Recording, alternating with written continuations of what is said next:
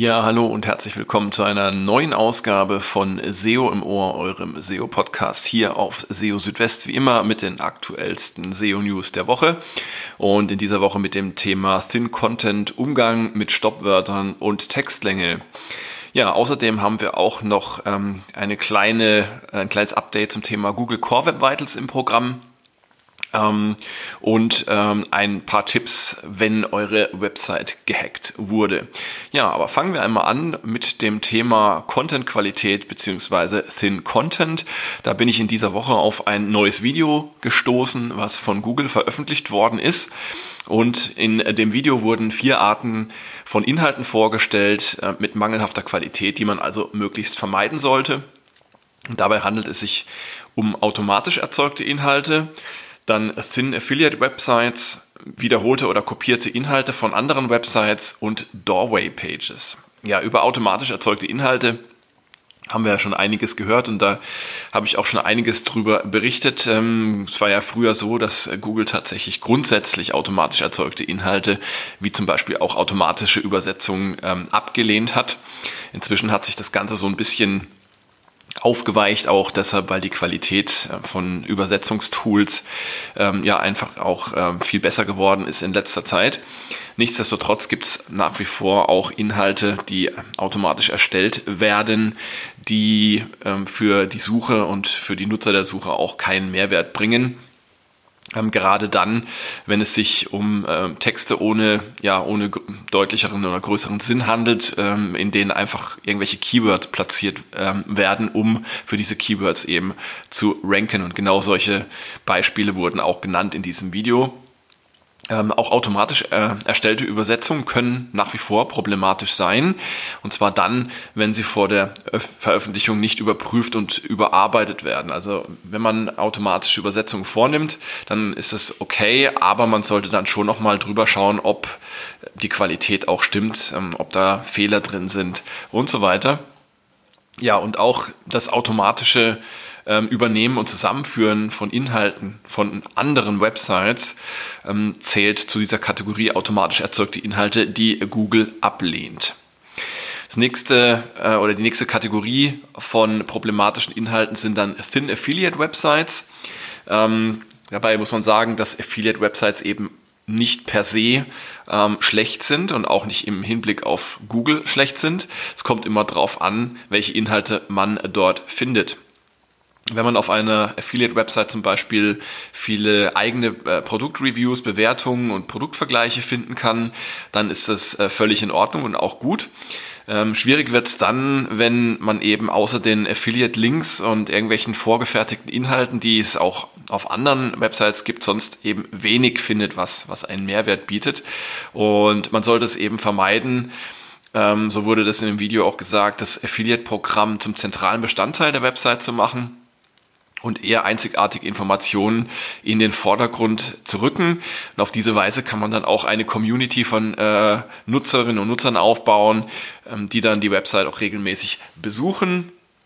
Und um das zu fördern, sollte man auch regelmäßig neue und interessante Inhalte veröffentlichen, die für die Nutzer von Interesse sind. Und ähm, durch dieses regelmäßige Aktualisieren bleibt eine Website dann auch interessant ähm, und auch attraktiv für Suchmaschinen. Die nächste Kategorie sind wiederholte oder kopierte Inhalte von anderen Websites. Da muss man, glaube ich, gar nicht so viel dazu sagen. Ähm, vielleicht nur das. Es ist natürlich in Ordnung, sich in, auf einer Website auf Inhalte einer anderen Website zu beziehen und die auch aufzugreifen. Es sollte aber mehr passieren, als nur ähm, die Inhalte umzuformulieren und ähm, ja, mit anderen Worten darzustellen, sondern es muss auch ein inhaltlicher Mehrwert geschaffen werden das kann zum Beispiel in Form eigener Theorien oder Schlussfolgerungen sein ähm, und das Ganze dann entsprechend auch in aufbereiteter Form. Also ideal ist immer, wenn ihr ähm, eben eigene Meinung, eigene Untersuchungen, Zahlen, Daten oder Fakten habt, die ihr da ergänzen könnt. Ja, und das letzte Beispiel sind Doorway Pages. Ähm, Doorway Pages, die gelten ja auch schon lange als, als schlecht und ähm, werden auch ausdrücklich in den ähm, Google Webmaster Richtlinien als ähm, ja, Ausschlusskriterium oder als äh, Kriterium für eine Abwertung genannt. Ähm, da geht es eben um Seiten, die einfach nur dazu geschaffen werden, ähm, Nutzer für bestimmte Keywords in der Suche einzusammeln und sie dann auf eine zentrale Seite weiterzuleiten. Ähm, oft sieht man das, wenn viele Seiten oder Domains für bestimmte Städte oder Regionen angelegt werden. Ähm, also sowas ist nicht gerne gesehen von Google und ähm, es wurde auch noch darauf hingewiesen in diesem Video, dass Seiten, die eben nicht den Richtlinien für Monetarisierung und die organische Suche entsprechen, dass die aus dem Google-Index entfernt werden können und auch von der Möglichkeit ausgeschlossen werden können, Anzeigen per Google AdSense zu schalten. Ja, also gute Beispiele dafür, was man vermeiden sollte, ähm, wenn es um das Erstellen hochwertiger Inhalte geht. Ja. Passend dazu vielleicht auch noch ein Thema, ähm, was auch diese Woche nochmal hochkam, und zwar ging es mal wieder um die Textlänge dass die Textlänge kein Ranking-Faktor ist an sich. Das hatten wir auch schon ähm, öfter besprochen und das sollte auch inzwischen klar sein. Hm, jetzt hat John Müller von Google diese Woche einige Beispiele von Seiten genannt, die tatsächlich auch ohne viel Text auskommen und die trotzdem gute Rankings erzielen können. Dazu gehören ähm, zum Beispiel ja, äh, Newsflashs, also aktuelle Nachrichten, ähm, sowie auch neue äh, Produkt-Landing-Pages. Und ähm, ja, auf solchen Seiten dann eben Fülltexte ähm, einzubinden, ähm, um die Textlänge zu erhöhen, das sei einfach kompletter Unsinn, wie Müller sagte. Ähm, ja, und außerdem wisse er gar nicht, wie man ernsthafterweise die Wörter auf einer Seite zählen äh, wolle. Ja, und Vielleicht trägt diese Aussage und, und, tragen diese Beispiele auch nochmal dazu bei, ähm, dass jetzt diejenigen, die immer noch an festen Werten für Mindesttextlängen festhalten, dass die sich jetzt mal so langsam davon lösen und einfach den Blick ein bisschen mehr auf äh, Richtung Informationsgehalt ähm, lenken. Denn äh, wir wissen ja, man kann wertvolle Informationen ähm, in viele Worte packen, aber manchmal eben auch in wenige. Und manchmal ist weniger einfach auch mehr. Das gilt auch im Hinblick auf SEO. Genau, dann haben wir auch noch ein Thema, was auch noch so ein bisschen in das ganze Thema Content, Qualität äh, und Schreiben von Texten hineinpasst. Und zwar sind das Stoppwörter. Ähm, Stoppwörter sind äh, ja im Begriff mehr oder weniger aus dem Information Retrieval, also der größere Bereich, zu dem auch Suchmaschinen gehören. Und äh, zwar bezeichnet man äh, solche Begriffe als Stoppwörter, die sehr oft in der Sprache verwendet werden und vorkommen, wie zum Beispiel im Deutschen der, die, das und ein und so weiter. Und früher war es so, dass, ähm, weil eben solche Wörter sehr oft in Texten vorkamen und weil die Suchmaschinen früher noch ähm, sehr stark auf die äh, Häufigkeit oder die, die Termfrequenz ähm, von solchen Begriffen äh, in Texten geachtet haben, ähm, dass solche Begriffe dann eben das Ergebnis verfälschen konnten und dementsprechend ausgeschlossen oder ausgefiltert wurden. Jetzt ist es aber nur so, dass äh, solche Stoppwörter tatsächlich auch ähm, eine inhaltliche Bedeutung haben können, beziehungsweise die inhaltliche Bedeutung beeinflussen können. Also man denke nur an Markennamen wie C und A oder H und M, die auch oftmals mit dem ausgeschriebenen und gesucht werden ähm, in den Suchmaschinen oder auch an, ja, an äh, zusammengesetzte Verben oder auseinandergezogene Verben, die zum Beispiel ein Präfix haben. Äh, wenn man den Satz nimmt, Kunden gehen mit Vertragsabschluss langfristige Verbindungen ein. Also ein ist ja eigentlich auch ein Stoppwort, weil es sehr oft vorkommt, hat aber in diesem Satz eine wichtige Bedeutung und äh, ja, sollte dementsprechend auch von Suchmaschinen erkannt werden. Und ja, es ist sehr stark davon auszugehen, dass äh, Suchmaschinen jetzt äh, inzwischen auch Stoppwörter mit berücksichtigen. Ganz einfach deshalb, weil sich auch die Fähigkeiten zur Verarbeitung und Interpretation natürlicher Sprache ähm, sehr verbessert haben. Ähm, als Beispiel dafür ähm, wird immer gern wieder das BERT-System genannt, ähm, das ähm, Google und auch Bing zum Beispiel anwenden. Damit können auch äh, Wortzusammenhänge in Texten oder sogar in Absätzen betrachtet werden. Und ähm, ja, eben durch diese Fähigkeit, diese ähm, Zusammenhänge von Worten zu erkennen, ähm, ist es jetzt auch sinnvoll für Suchmaschinen Stoppwörter einzusetzen. Was heißt das jetzt für diejenigen, die Texte schreiben und erstellen? Muss man sich jetzt Gedanken machen über Stoppwörter oder nicht? Und dazu gab es eine klare Aussage auch wieder von John Müller und ähm, er hat dazu gesagt, man sollte sich über Stoppwörter eben überhaupt keine Gedanken machen, sondern einfach äh, natürlich äh, in natürlicher Weise schreiben.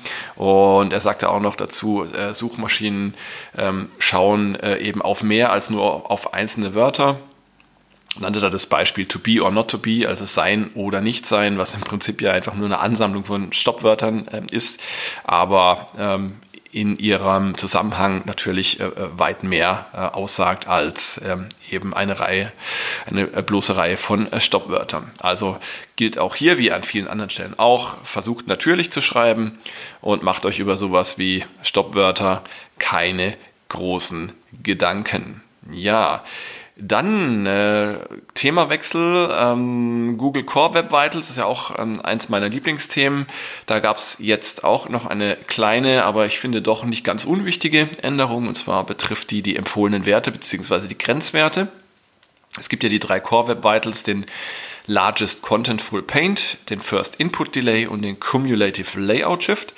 Und bisher galten folgende Empfehlungen, und zwar für den Largest Contentful Paint, um äh, im grünen Bereich zu sein, musste man äh, weniger als 2,5 Sekunden ähm, Ladezeit haben. Für Gelb dann zwischen 2,5 und weniger als 4 Sekunden und alles, was ähm, 4 Sekunden und mehr äh, war, ähm, ja, landete dann im roten Bereich. Beim First Input Delay war die Systematik ähnlich, bloß mit anderen Werten. Weniger als 100 Millisekunden war äh, erforderlich für oder waren erforderlich für Grün, für Gelb dann zwischen 100 und weniger als 300 Millisekunden und für Rot 300 Millisekunden und mehr. Und beim Cumulative Layout Shift ähm, für Grün weniger als 0,1, Gelb zwischen 0,1 und weniger als 0,25 und Rot 0,25 und mehr. Und die Änderung, die es jetzt gab und die Google auch auf seiner Data Anomalies Page ähm, bekannt gegeben hat, ist jetzt wie folgt dass aus diesem kleiner ein kleiner gleich wurde. Das bedeutet, dass jetzt zum Beispiel für den Largest Contentful Paint es für Grün auch noch reicht, 2,5 ähm, Sekunden Ladezeit zu haben und nicht weniger als 2,5 Sekunden. Ähm, analog hat sich dann auch die Grenze für Gelb äh, nach oben verschoben, nämlich von 2,5 äh, oder von mehr als 2,5 bis einschließlich 4 Sekunden und für Rot dann eben mehr als 4 Sekunden. Und das Ganze analog auch für die anderen beiden Core Web Vitals.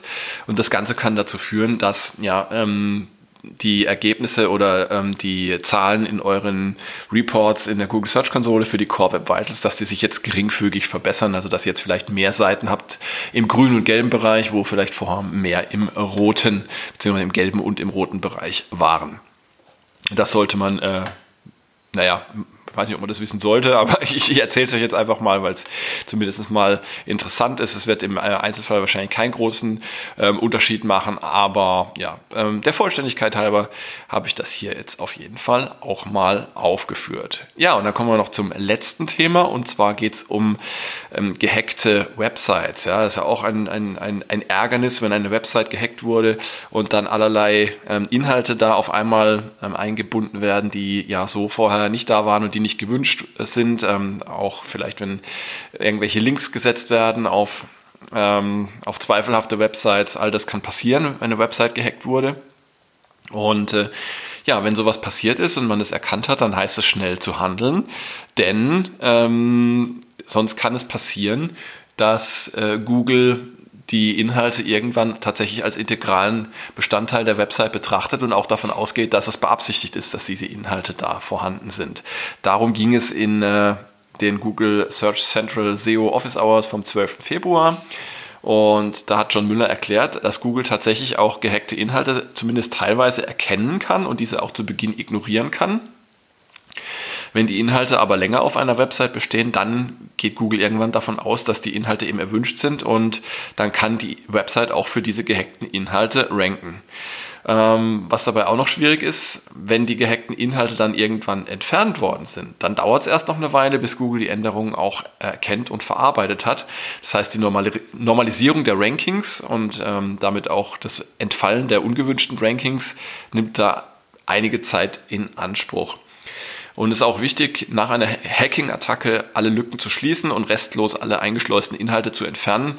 Und dabei sollte man sich auf jeden Fall Expertenrat einholen denn solche Inhalte sind äh, oftmals nur schwer zu erkennen. Manchmal werden sie auch nur für die Suchmaschinen angezeigt und beim normalen Aufrufen einer Seite sieht man die gar nicht. Da kann es auch helfen, in speziellen Fachforen nachzufragen. Ein bisschen anders sieht es aus, wenn äh, Google eine Website ähm, als ja, mit Malware belastet ähm, anzeigt oder erkennt. Ähm, wenn Website eine Seite wegen so etwas als äh, problematisch einstuft und dann die Malware wieder entfernt worden ist, dann werden die vorherigen Rankings schnell wiederhergestellt, sobald Google die Änderung überprüfen konnte. Das heißt also, anders als bei gehackten Inhalten ähm, geht es bei Malware mehr um so ein Ein- und Aus-Thema, also Einschalten, Ausschalten, ähm, wo es eben keine langen Übergänge gibt. Ja, und damit sind wir auch schon wieder am Ende dieser Ausgabe von SEO im Ohr. Schön, dass ihr dabei wart, dass ihr eingeschaltet habt und ähm, ja, Nächstes Wochenende gibt es dann eine neue Ausgabe von SEO im Ohr versprochen. Ich würde mich auf jeden Fall freuen, auch ähm, über Feedback von euch. Es kommt ja immer viel rein und ähm, das gefällt mir und macht mir Spaß, ähm, was da an Anregungen kommt. Ich versuche das auch zu berücksichtigen. Ähm, also meldet euch gerne, wenn ihr vielleicht auch mal ein Thema äh, behandelt äh, wollt, äh, sehen wollt, ähm, hier im Podcast, was euch besonders interessiert. Schreibt mir einfach eine kurze Nachricht, ähm, entweder eine E-Mail, könnt mich auch über Twitter kontaktieren. Ähm, wie auch immer, ähm, freue ich mich drüber. Und äh, ja, bis zum nächsten Wochenende halte ich euch natürlich auch weiterhin auf dem Laufenden, was SEO, Google und Co. angeht, hier auf SEO Südwest. Also schaut gerne regelmäßig vorbei. Bis dahin, macht's gut, ciao, ciao, euer Christian.